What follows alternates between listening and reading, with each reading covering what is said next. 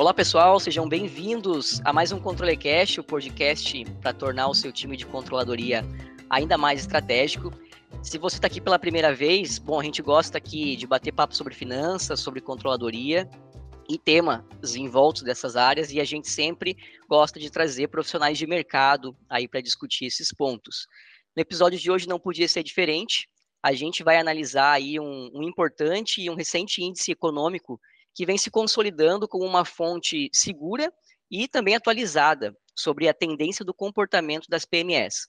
A gente está falando sobre o IOD, que é o Índice OMIE de Desempenho Econômico das PMEs.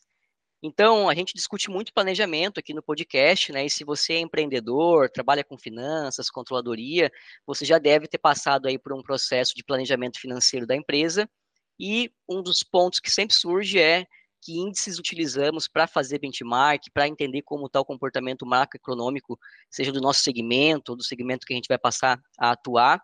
Isso é sempre desafiador e também é desafiador entender o que fazer com esses índices, né? Como que eu utilizo eles para me planejar melhor. Então é justamente para isso que a gente convidou hoje aqui o Felipe Beraldi, é o nosso convidado de hoje, ele é gerente de indicadores e estudos econômicos na OMIE, e a gente vai aprofundar, entender um pouquinho da história do índice e como utilizar eles aí para a gente se planejar melhor nas nossas empresas. Então eu vou começar aqui, como de praxe, vou passar para o Felipe se apresentar, compartilhar um pouco da experiência dele na trajetória dele aí na OMIE. Seja bem-vindo, Felipe. Obrigado, Daniel. É, primeiro eu queria agradecer o convite. É muito legal a gente parar para poder falar um pouquinho aqui sobre a estrutura do trabalho de dados que a gente está desenvolvendo aqui na OMI e sobre essa iniciativa da gente melhorar a disponibilidade de dados de mercados, aqui no nosso caso, sobretudo de pequenas e médias empresas. Né?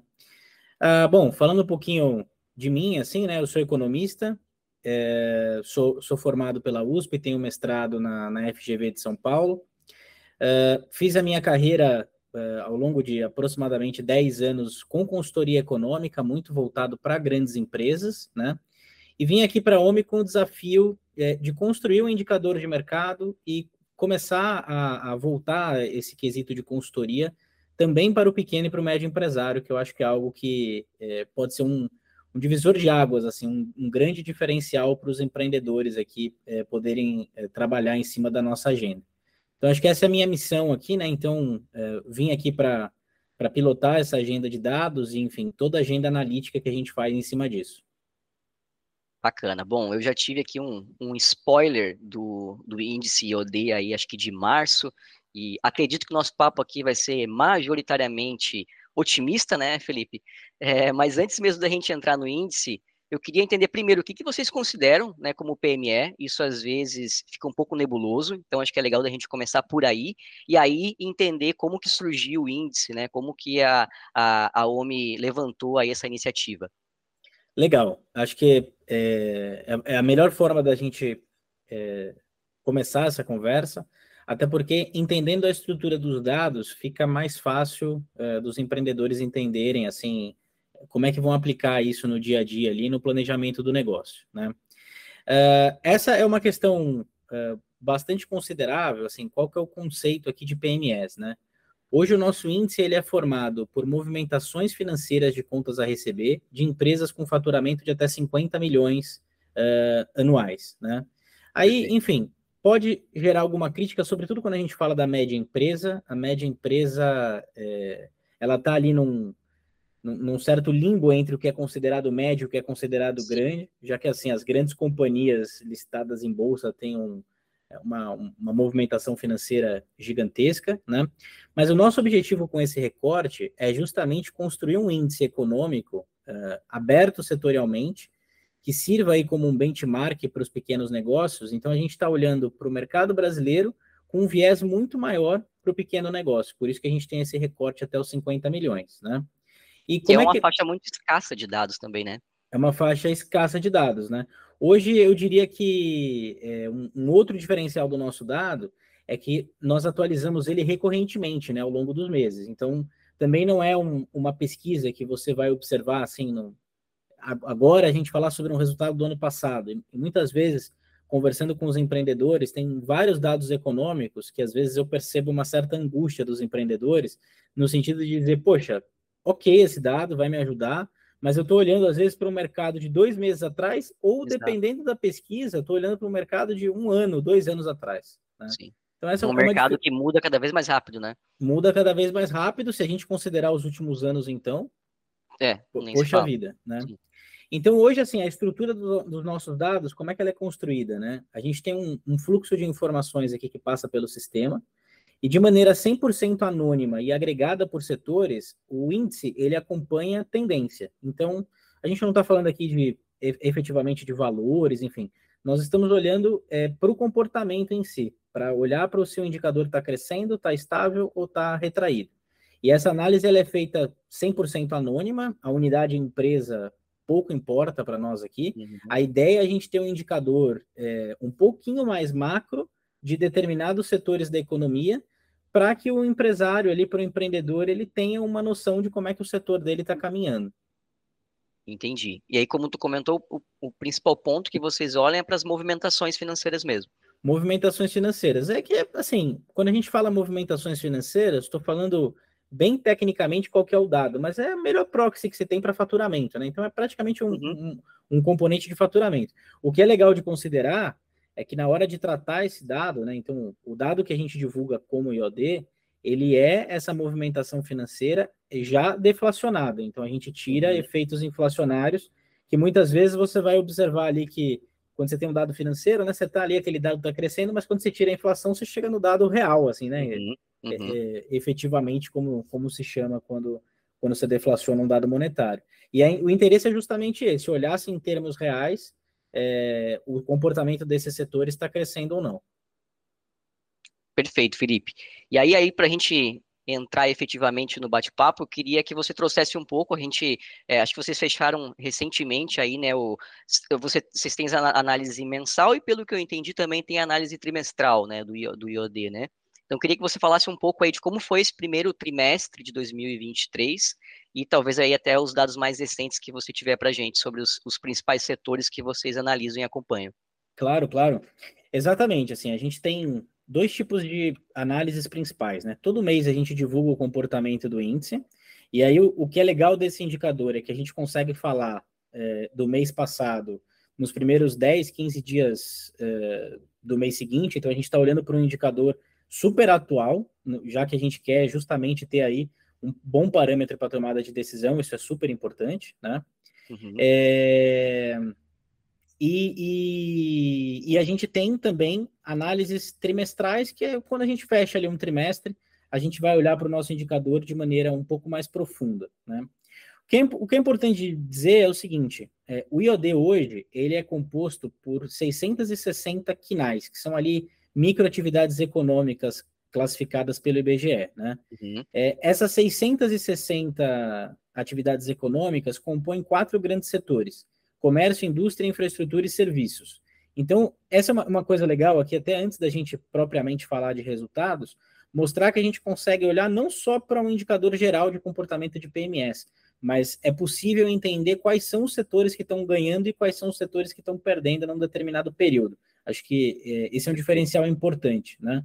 A gente tinha a meta de, aqui na UME de construir um indicador que fosse referência do mercado de PMS, é, mas é super importante que a gente consiga quebrar um pouco esse indicador e entender de onde está vindo os principais movimentos. Né? Então eu consigo analisar pelo meu KNAI como está o comportamento ali mensal e trimestral. Exatamente, exatamente.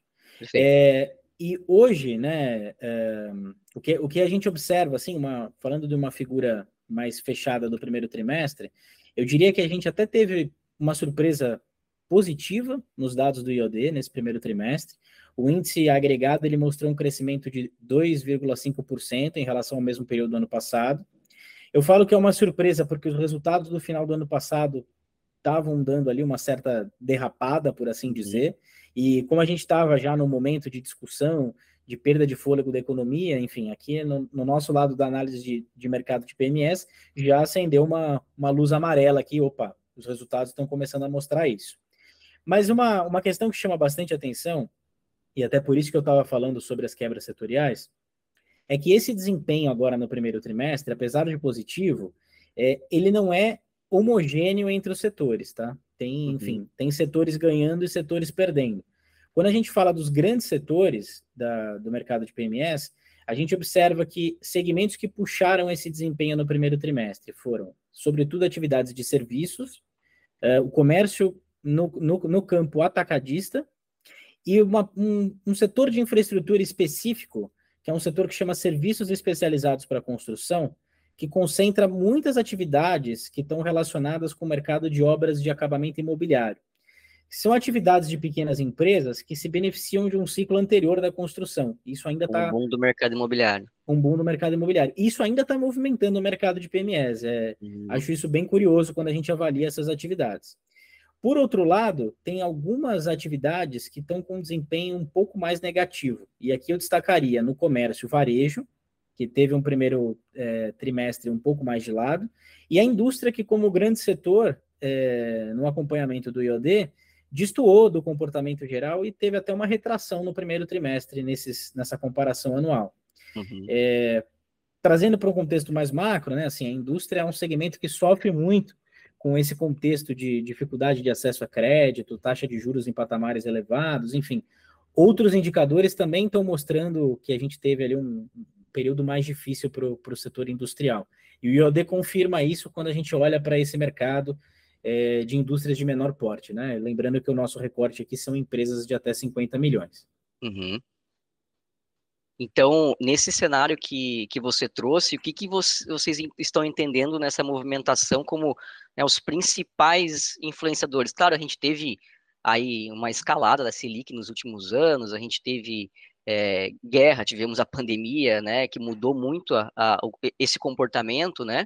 Mas o que, que vocês entendem aí como os principais fatores dessa, dessa transição né, da indústria é, para o eixo ali do mais do, do, do comércio e serviço? É, é, essa pergunta é muito relevante, porque quando a gente, a gente olha para essa composição de setores, a gente observa que, assim, de um ano, um ano e meio para cá, teve uma mudança muito grande do perfil de setores que estavam performando bem para o perfil de setores que estavam performando mal. Né? E esses movimentos da economia são importantes e, principalmente para negócios que são B2B, tem que ser monitorados ali pelos empreendedores na à risca, né? Uhum. Qual que, o que está por trás dessa mudança que a gente enxerga? Aqui, e aqui eu acho que é, é algo bem relevante que está estritamente relacionado ao cenário macroeconômico aqui, aqui do Brasil. É, a gente tem agora, nesse momento, os segmentos que eu comentei com você que estão com desempenho positivo, eles têm como principal condicionante renda. E a gente entrou em 2023 com um cenário de renda muito mais benéfico comparativamente ao que se tinha no decorrer do ano passado. A trajetória do ano passado era de recuperação, mas era uma trajetória de recuperação. A gente entrou em 2023, só para é, contextualizar bem esse ponto, com o rendimento, por exemplo, do trabalho alinhado ao que se tinha no pré-pandemia. Uhum. Então, é a materialização dessa recuperação da economia propriamente no mercado de trabalho. Né? Então a gente observa que os pequenos negócios que estão muito ligados à evolução da renda estão no momento benéfico. Uhum. Qual que é o outro lado da história? São os setores que dependem de crédito, que aí sim estão enfrentando esse contexto de uma taxa de juros mais elevada, uh, estão propriamente com até dificuldade de captação, de alguma forma, né? E esses segmentos que são mais expostos ao crédito para garantir crescimento estão passando por um período mais complexo, frente ao frente ao que se tinha é, há, há, uhum. um ano, um ano e meio atrás, quando a gente até estava num processo de subida de juros, mas a taxa ainda estava num nível muito mais baixo do que esses dois dígitos atuais. Sim. Importante contextualizar assim: taxa de juros alta, é, ela complica os negócios de a maioria dos segmentos. Porém, você tem segmentos que dependem mais da evolução da renda das famílias do que propriamente dessas famílias tomarem crédito para consumir. E aqui Sim. eu acho que está a principal mudança de padrão que a gente enxerga aí como que é esses movimentos macroeconômicos uh, em, em, geral, assim, no Brasil, enfim, no mundo como um todo, estão afetando esse mercado de PMEs aqui no Brasil. Perfeito, perfeito, faz, faz, faz muito sentido e muito alinhado com o que a gente vê aqui também. É, e aí, acho que uma, um, um ponto importante da gente abordar aqui, eu acho que é uma preocupação também da, da OMI, né, não só de, de divulgar esses, esses dados, mas entender como que o empresário utiliza esses dados da melhor forma né, para que ele efetivamente consiga sentir o impacto disso no dia a dia, porque o que a gente o que a gente está comentando aqui é algo muito poderoso, né? Até pouco tempo atrás a gente demorava um ano para ter um índice econômico e quando a gente olha, ia se planejar a gente estava olhando para o retrovisor, né? Agora a gente consegue ter uma informação aí de, dentro da, da, proporção que ela é, quase que real time, né? Quando você fala mensal, né? Tem empresa que não consegue fazer o fechamento mensal, né? É, Exato. Então, como que o empreendedor pode usar esses dados, né? E, e, como que vocês enxergam, Felipe, que as empresas aí, os clientes OMI que estão melhor tirando proveito desses dados, o que, que eles estão fazendo? Como que eles estão aplicando isso no dia a dia? Claro, claro. É, isso é muito relevante mesmo, né? Quando a gente fala de dados econômicos, a gente conseguir olhar no retrovisor e enxergar o mês passado é diferente de enxergar dois, três meses ou até um ano atrás, né? Sim. E, e quando a gente fala aqui de uma agenda de dados para tomada de decisão, Quanto mais é, esses dados estiverem no período presente, melhor para o empreendedor usar. Né? É, eu acho que tem três questões fundamentais por trás desse dado. A primeira delas, eu acho que é um diferencial que o dado traz para o mercado, que permite o pequeno empreendedor ter um benchmark para o negócio dele. O que, que, que, eu quero dizer com isso? Né? Uh, vamos, vamos trazer assim para um exemplo. Né? Tem um, um serviço de alimentação ali, um restaurante. Aí o meu faturamento cresceu num determinado mês, assim, descontando o efeito da, da inflação, 2, 3%. Desse exemplo que você falou é o cara da renda, o cara que teoricamente agora está num período bom, né? Está num período bom, está num período bom. Então eu tenho ali o meu restaurante, eu percebo que a demanda está mais aquecida, a renda se recuperou, eu tenho um crescimento real ali de faturamento de 2 a 3%. Como eu uso esse dado? É, será que eu estou crescendo o que o mercado está crescendo? Eu estou crescendo o que eu deveria e poderia estar crescendo. Então, é, eu via muito que faltava um benchmark nesse sentido para os empreendedores, enfim, é, para ter para balizar um pouco os resultados do negócio. E, eu, e a mesma coisa vale para segmentos que estão perdendo. Poxa, eu tive uma. O meu faturamento caiu. Será que eu estou num cenário de terra arrasada ou será que o meu setor está passando por uma dificuldade? Uhum. Né? Então, eu acho que trazer esse conceito de benchmark para os pequenos negócios, sabendo que aqui a gente está olhando para um indicador que tem esse viés para o pequeno empreendimento, eu acho que é o principal diferencial desse dado. Né? Além de ter esse balizador, assim, de poder avaliar o, o próprio empreendimento, tem duas questões muito importantes também ligadas ao índice. Primeiro que, para os empreendedores que têm negócios B2B, você consegue identificar na economia onde estão as oportunidades. Então, é, eu, eu presto um determinados serviços para empresas. Poxa, eu entendo que quem está crescendo mais é o setor de serviços nos segmentos tal, tal e tal. Poxa, é aqui que eu tenho que focar nos uhum. próximos três a seis meses aqui, no sentido de captação de clientes. E um outro ponto, é, que eu acho que tem a ver com o empreendedorismo de modo mais amplo, é que resultados positivos sistematicamente trazem um sinal uh, apropriado, eu diria, para você investir num determinado setor. Então ele acaba servindo também, né? Acompanhar esse dado ao longo do tempo, ele acaba servindo também como um balizador de investimentos. Isso vale tanto para quem é entrante no mercado, na minha opinião, né? Enfim, um empreendedor que está começando, ou mesmo um empreendedor que tem um negócio pequeno e fala, poxa, será que é o momento de eu dar o passo, né? De eu fazer uhum. um investimento, enfim.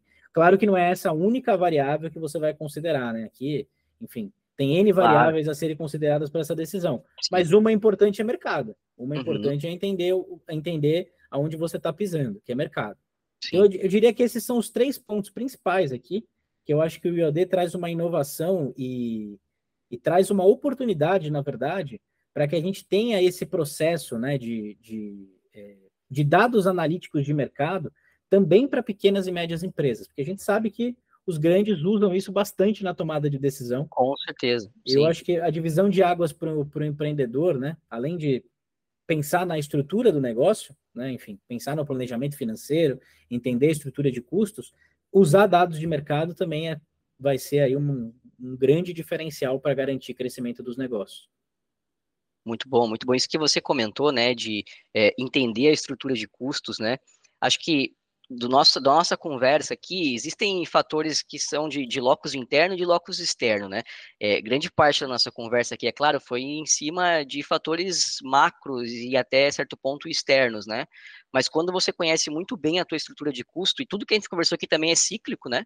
Então, ó, Houve Sem um dúvida. momento onde se estava mais é, favorável para quem se beneficiava com crédito, e agora a gente está no momento que está mais favorável para quem tem, para quem se beneficia com a renda, e isso provavelmente em algum momento vai trocar de novo. Mas quando você começa a se conhecer a sua empresa e ter a sua estrutura de custo, você consegue olhar para ela e entender até que ponto que esse macro me afeta, né? Porque é, vai afetar alguma, por exemplo, matéria-prima é, que eu utilizo na minha produção, no caso de uma indústria, né? Ou algum prestador de serviço vai, ser, vai ter alguma regulamentação, algum custo adicional. Então, o que você trouxe faz muito sentido para o empreendedor conseguir olhar para dentro e conseguir consumir esses dados de fora para se beneficiar, né? Para construir um planejamento cada vez mais conciso, né? Sem dúvida, sem dúvida. A, a gente pode pensar até num, num, exemplo super macroeconômico, né? Você, vamos por lá, você abre o jornal, isso estava acontecendo bastante no ano passado, principalmente, está com uma inflação de dois dígitos, super pressionada. Uhum. É um momento difícil para o empreendedor. Assim, inflação afeta os empreendedores nas mais variadas vias, desde aumento de custo com mão de obra, aumento de despesa com enfim, conta de consumo, aluguel, afeta a demanda porque reduz o poder de compra das famílias, afeta o contexto para tomada de crédito, enfim, é, é, é, realmente um fator preocupante. Agora, o empreendedor que não conhece a própria estrutura de custos, como é que ele vai entender como é que ele tem que repassar isso e, uhum. principalmente, se ele tem que repassar? Sim. Quando a gente fala dos índices de inflação, é, tudo bem, o, o ano passado, particularmente, a gente estava falando de um movimento quase geral de aumento de preços, né? Mas, enfim, é, é, sobretudo de, de matérias-primas. Mas quando a gente fala assim, num período uh, mais contido da inflação, muitas vezes você tem ali dentro daquele índice dois ou três segmentos puxando aquilo para cima. Então, às vezes, está uhum. num cenário que a inflação está um pouco mais alta, mas está afetando pouco o seu negócio. E esse é, o, esse é o ponto, né? Não só conhecer o dado, mas saber como você vai usar da porta para dentro. E, e, o mesmo vale para o IOD, né? Uhum, eu preciso uhum. olhar, então, como benchmark, eu preciso olhar como referência de mercado, eu posso usar ele para entender como é que vai estar tá a demanda pelo meu produto ou serviço, né? Enfim. Exato, exato. E, mas, mas primeiro precisa fazer o dever de casa, né? Ter, a, ter essa estrutura muito bem, muito bem é, pensada, né? É, uma, uma das coisas que a gente utiliza muito aqui na Trise, a gente fala muito de planejamento orçamentário, né? E vai totalmente ao encontro disso que a gente está conversando aqui, é justamente o uso de simulação de cenários, né? Muitas vezes a empresa quer fazer simulação de cenários sem mesmo antes de conhecer o seu histórico, é, o, o, antes, o antes e o agora, né? O agora seria conhecer a minha estrutura de custo e o antes o meu dado histórico, né? E é muito importante você fazer a, simulação de cenários e o, índices como o IOD, por exemplo, pode, podem auxiliar muito nesse processo, mas você fazer uma simulação de cenário é, sem conhecer o seu histórico e sem conhecer a sua estrutura atual, né, é como construir uma casa num, ter, num, num terreno aí um pouco lameado, né, um pouco inseguro, né. Sem dúvida nenhuma. É, acho que o, o passo para você ter um bom planejamento, sobretudo pensando em futuro, né? A gente vai falar do empreendimento Sim. daqui 12, 18, 24 meses. É, construção de cenários é fundamental, porque assim, uhum. é, principalmente quando a gente está falando de questões econômicas, né? Enfim, a pandemia é, é, um, é um exemplo, acho que clássico dos últimos anos, né? Sim. As coisas estavam caminhando, caminhando, caminhando, aconteceu algo no mundo que afetou todo mundo, enfim, mudou o cenário de todo mundo. Claro que você não vai prever uma pandemia, mas você tem que ter pelo menos ali no teu horizonte de planejamento três cenários. O teu cenário base, que é o que você vai apostar, o teu cenário mais pessimista, que eu espero não vai considerar uma pandemia, Sim. mas pode considerar, por exemplo, uma taxa de juros mais alta por mais tempo, um pouco mais otimista, se você tiver alguma é, algo guardado ali para o seu negócio para destravar o crescimento do faturamento, por exemplo. Mas para isso, é, como você falou, você precisa entender uhum. como esses elementos gerais do ambiente de negócios vão te afetar. Para isso, você precisa conhecer a sua estrutura e precisa muitas vezes entender como algumas questões afetaram o seu negócio para trás também. Uhum. Super relevante. Sem, sem uma, um, um, mínimo histórico, é impossível de fazer isso. Então, eu acho que o, o bom planejamento é, e a boa estrutura, assim, pensando para o futuro, vai passar com certeza por esses, esses dois pontos. Então, entender como os indicadores que eu estou usando afetam o meu negócio hoje, né? E entender como que podem ter afetado no passado. Não, perfeito, Felipe. É, bom, e agora a gente falou bastante aí de passado, né? Vamos olhar um pouquinho para frente agora. Queria que tu trouxesse É, tua percepção, tu está à frente desses índices aí, é, é, economista também, né? Então, uhum. nada mais justo do que tu trazer aqui a tua percepção, de, a tua prospecção para os próximos meses aí, é, para a gente entender, né, já como que a gente traz isso para o planejamento aí do segundo semestre. Claro, claro. Olha, é, eu, eu, trouxe aqui alguns dados positivos, né? Mas é, acho que a gente está num momento agora na economia longe de falar que a gente vive um período otimista, muito pelo contrário, né? Uhum. Tem muita incerteza presente no ambiente de negócios, acho que principalmente muita incerteza relacionada à condução da política econômica de modo mais amplo, desde quando a gente fala ali da, do controle de gastos do governo até a política monetária. E quando a gente fala da política monetária, a gente está lidando com uma taxa de juros bem alta, é, que não só é uma taxa alta, como veio para esse campo, né, a trajetória de alta da Selic foi num ritmo bem rápido e alterou Sim. muito o que, enfim, o que o, o, o, os players do mercado estavam eh, esperando. Né? Então, o cenário econômico ele é complexo e ele tende a se manter complexo nesse curto prazo. Mas o que, o que a gente enxerga, né? É, a gente acha, a gente vê, né? Inclusive vê nos dados desse começo de ano que tem espaço para as pequenas e médias empresas crescerem do ponto de vista de, eh, de evolução de faturamento real. A gente até tem uma, uma projeção para o índice, né, que, que a gente faz com alguns parâmetros econômicos, que mostra que tem um espaço de crescimento aí de até 2% para o mercado de PMEs nesse ano, já uhum. descontando efeitos meramente inflacionários. Né? Esse crescimento ele vai se dar por esses setores, como eu mencionei, que dependem muito mais da renda do que do crédito, sobretudo no segundo e no terceiro trimestre do ano, uhum. mas muito provavelmente a gente vai ter é, novamente, a, mais a médio prazo, final de 2023 e no decorrer de 2024, um aumento da relevância novamente dos setores que dependem de crédito. É, o ritmo deve ser lento, mas a gente deve muito em breve entrar num processo de reversão da política monetária com uma taxa de juros gradualmente um pouco mais baixa. Né? O que está por trás dessa uh, dessa, desse cenário que eu estou falando aqui são duas questões principais. Primeiro, que a gente tem né, efetivamente em curso uma desaceleração da inflação no país. Isso tem a ver com a própria perda de fôlego da economia e tem a ver com os efeitos da gente ter essa taxa de juros mais alta. Né? Demora uhum. um pouco a aparecer, mas aparece. Então, há, há 12 meses atrás, a gente estava falando de uma, uma, uma, inflação de dois dígitos, agora a gente está com uma inflação de novo ali na casa de 4%, 5%. Então, é uma mudança bastante robusta. E tem o outro lado também da política fiscal. Não vou entrar no mérito aqui, enfim, pode parecer meio distante, complexo, mas uma política fiscal fora de controle, assim, para resumir a história, ela tem efeitos, né, ela produz efeitos diretos sobre a inflação. Se a gente tiver ali esse arcabouço fiscal bem estruturado, é, efetivamente o governo mostrar que ele vai conseguir entregar ali as metas que foram, as regras, né, enfim, colocar em prática as regras estabelecidas e entregar as metas que foram propostas, a gente vai estar num cenário mais benéfico para a inflação também do ponto de vista é, é, do ponto de vista de estrutura das contas do governo. Então eu acho que dá para apostar que o Banco Central muito em breve vai realizar a inversão dessa política monetária. Taxas de juros mais baixas é um motorzinho para crescimento do consumo e para investimentos.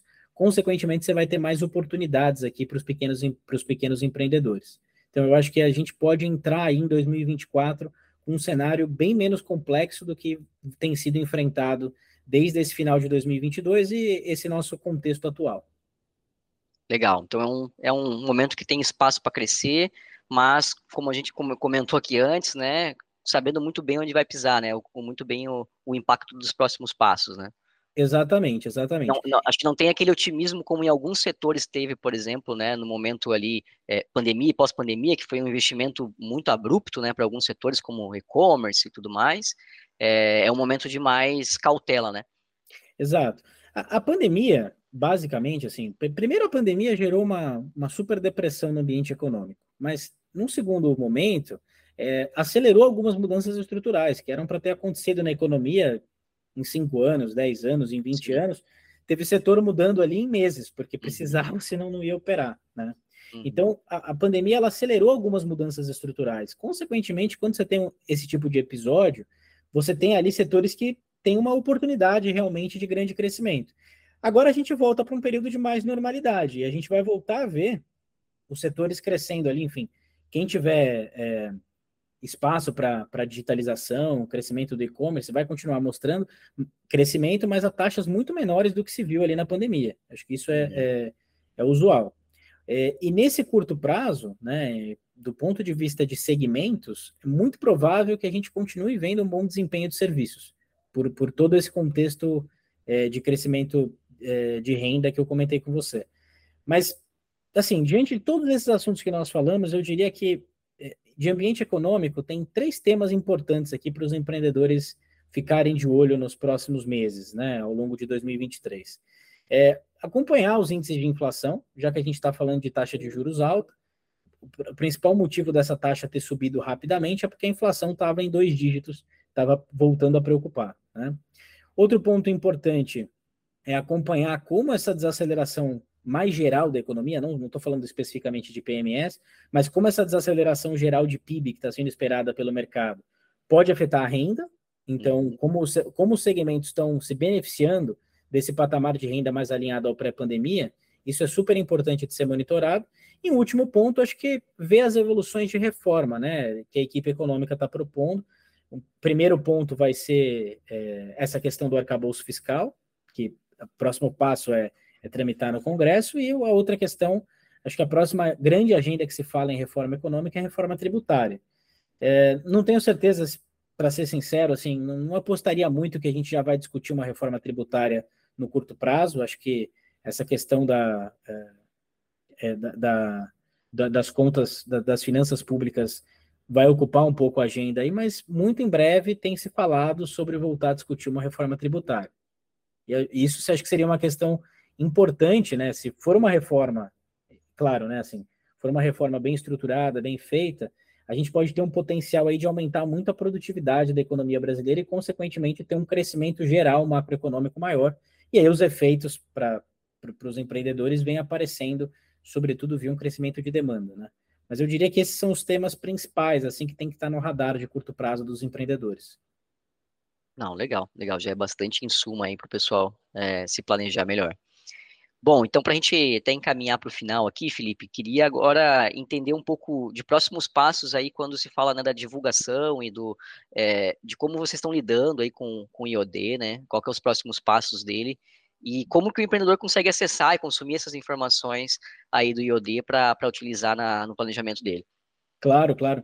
É, bom, falando primeiro sobre as divulgações, né? É, a gente está tem, a gente tem uma presença recorrente na mídia de negócios. É, o IOD tem se consolidado cada vez mais como um indicador de referência do mercado de PMS no Brasil, mas a gente tem divulgações específicas e é importante destacar que o IOD está dentro de um, de um, pilar da OMI ligado à educação empreendedora.